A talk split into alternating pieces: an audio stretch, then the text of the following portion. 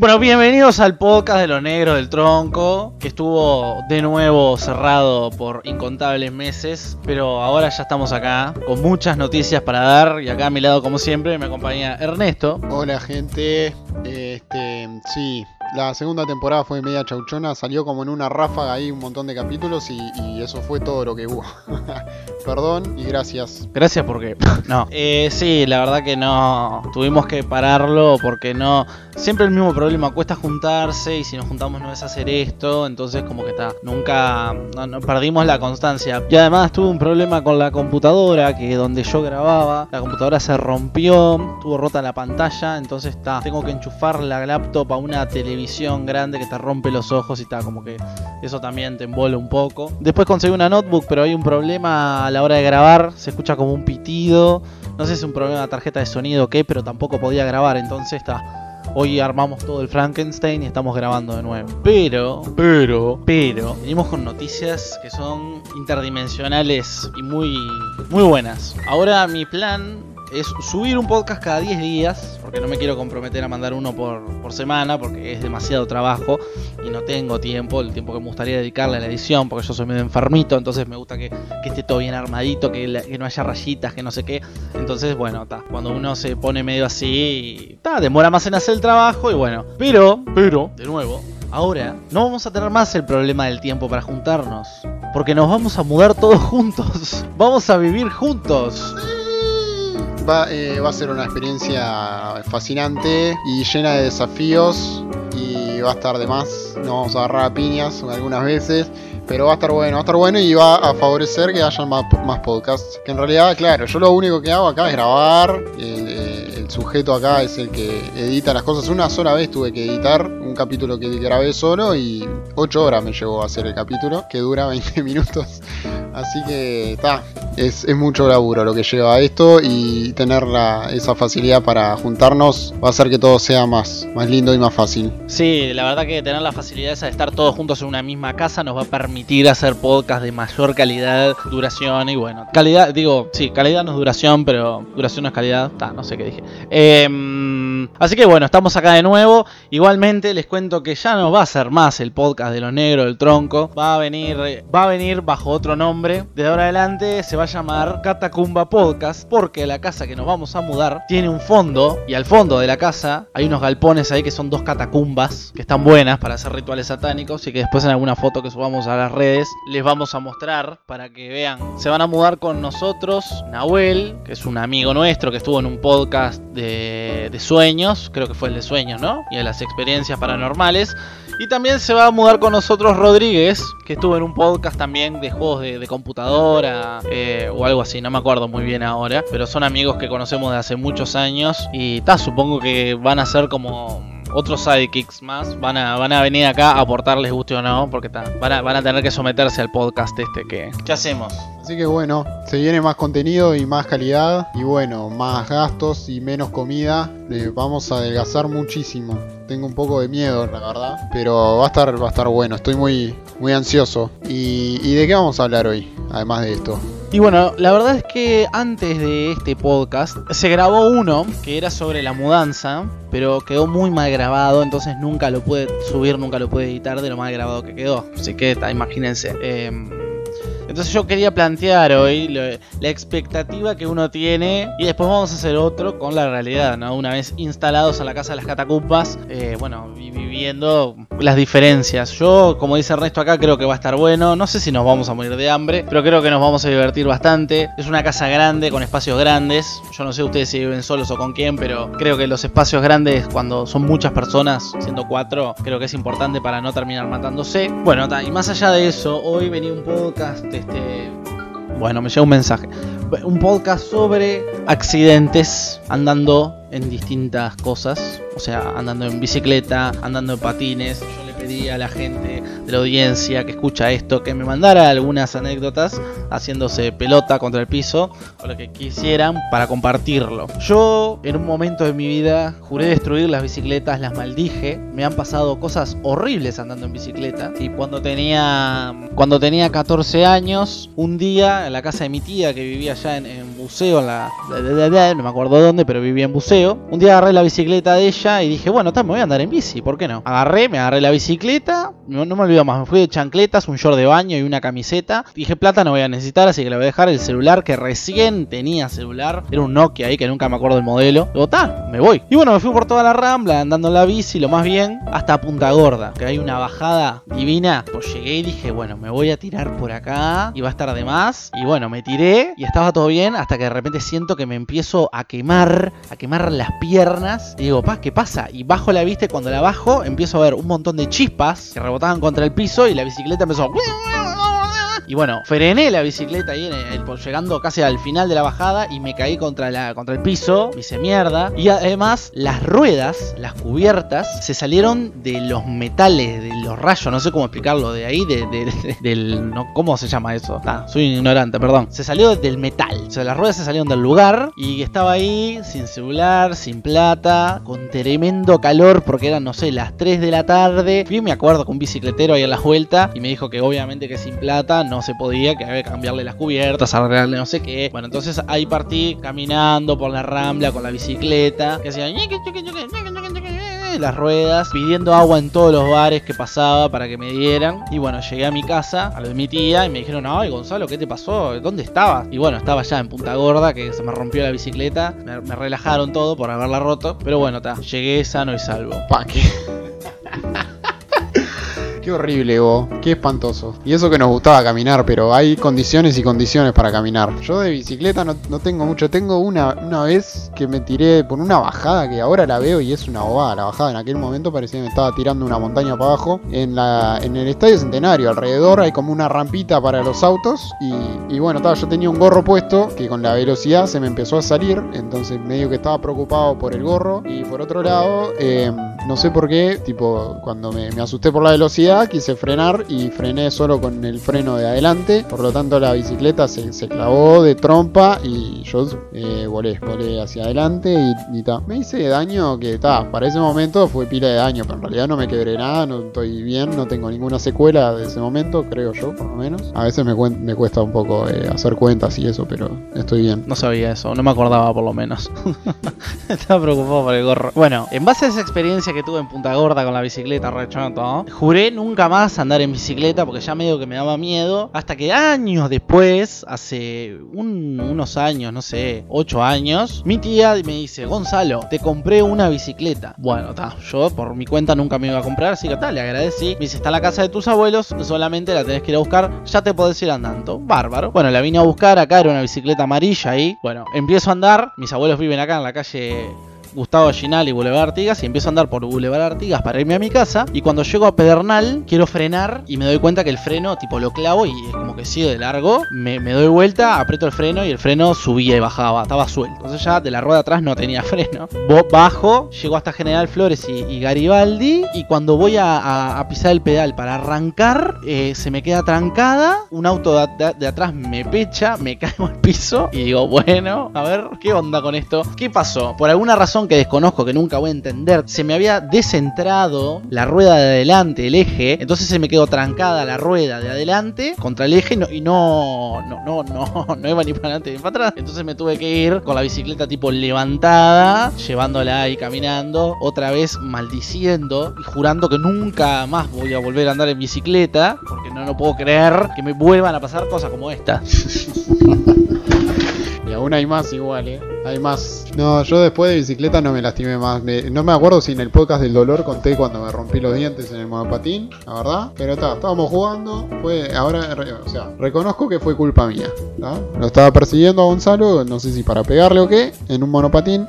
Y di una vuelta demasiado cerrada y ta, y aterricé con la cara contra el suelo y me, me partí la paleta. En ese momento. ¿Te dolió eso? Y no, bueno, sí, me dolió la, la- la boca, los labios, tenía todo roto, pero después...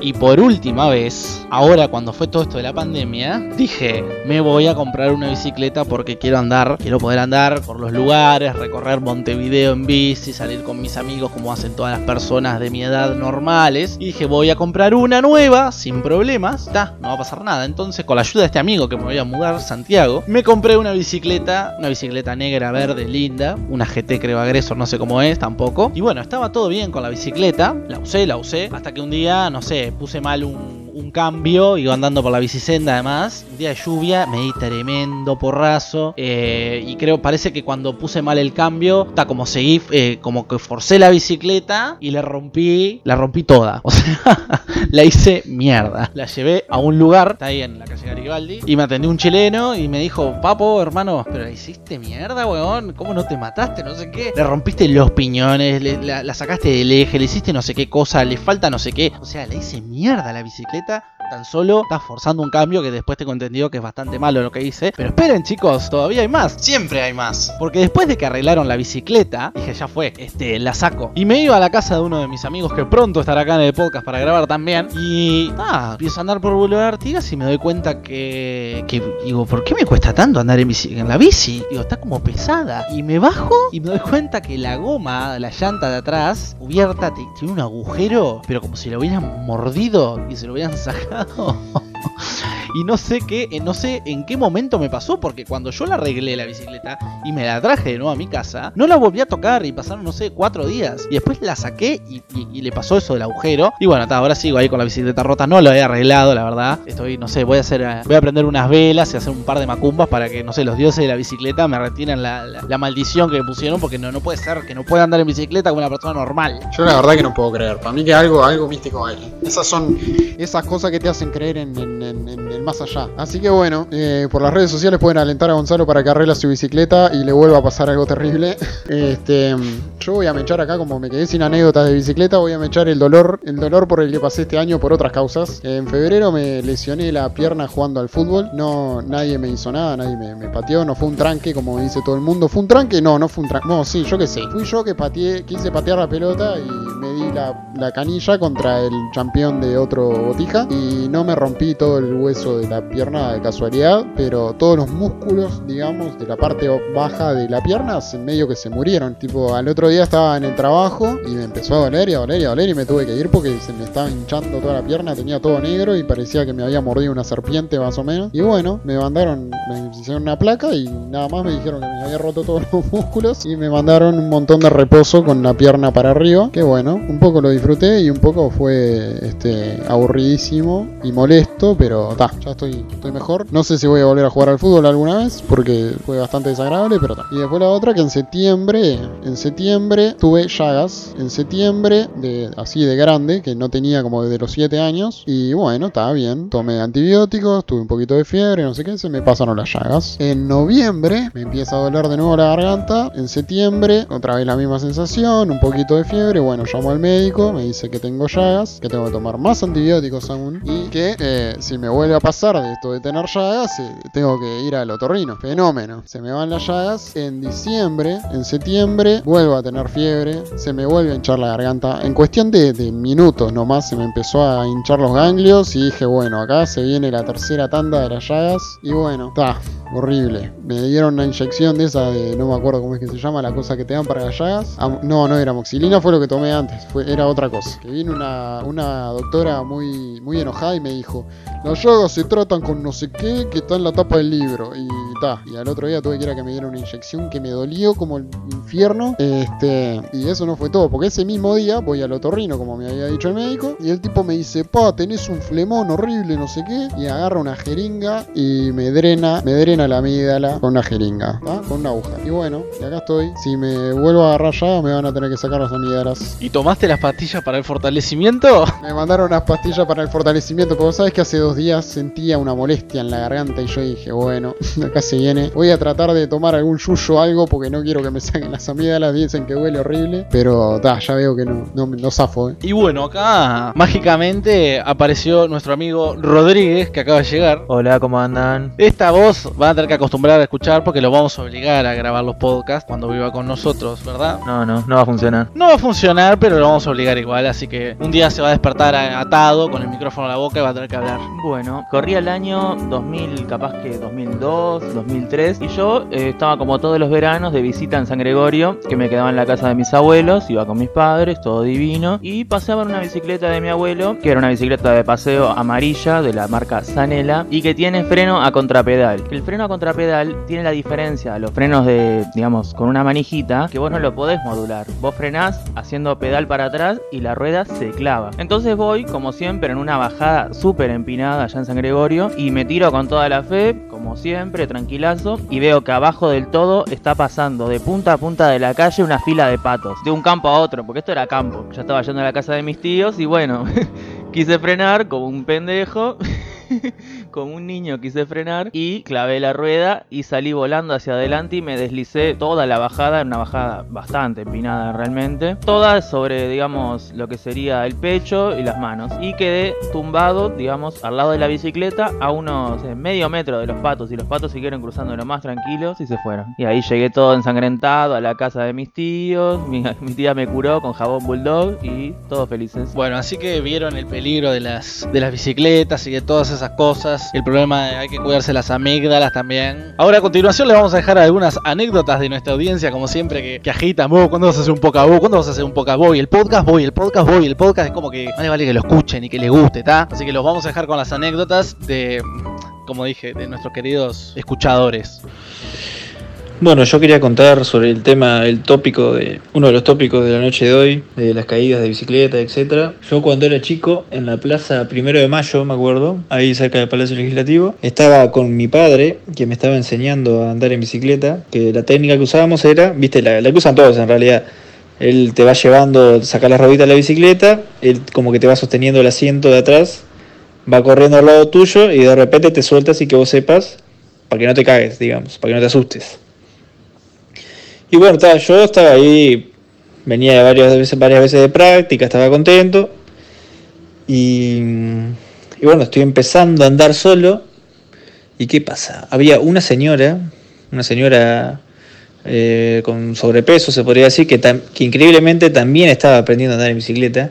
Ella tendría unos 30 años, por ejemplo, más o menos. Y no tuvo mejor, mejor idea que agarrar en la dirección que yo iba. Yo ni cuenta me había dado que, este- que existía esta mujer. Yo estaba en la mía, andando tranquilo. Y la tipa vino así y se dio de bomba contra mí. Volamos al, al- al demonio los dos. Nos caí, me caí al piso, me lastimé la rodilla, fue horrible. Y la tipa, bueno, me dijo, ay, disculpa, agarró la bicicleta y se las tomó. Se las tomó de la vergüenza que la verdad, porque claro, o sea, de 30 años, aprendiendo a andar en bici a los 30 años. Te llevas puesto a un gurí, no sé, ¿qué tendría?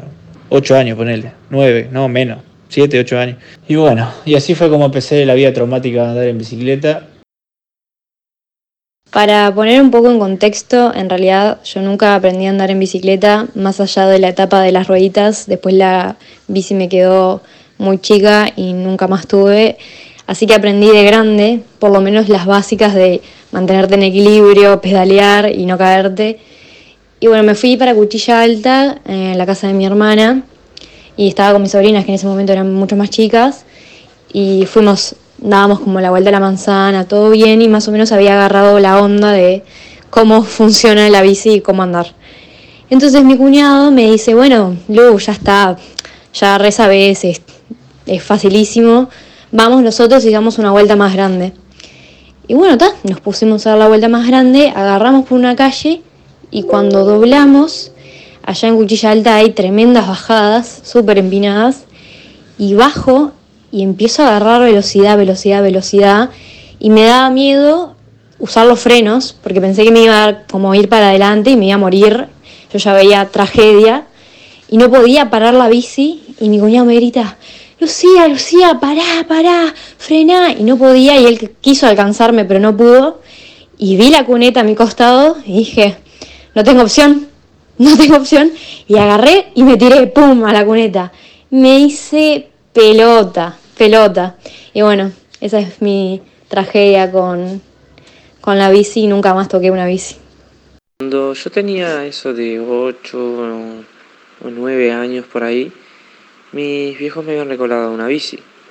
Este, cuestión que íbamos siempre a una placita y yo andaba de lado, a lado, de lado, a lado. Nunca me animé a dar la vuelta a la manzana a la bici porque había un cuesta abajo que lo tenía medio complicado, yo todavía no sabía andar muy bien.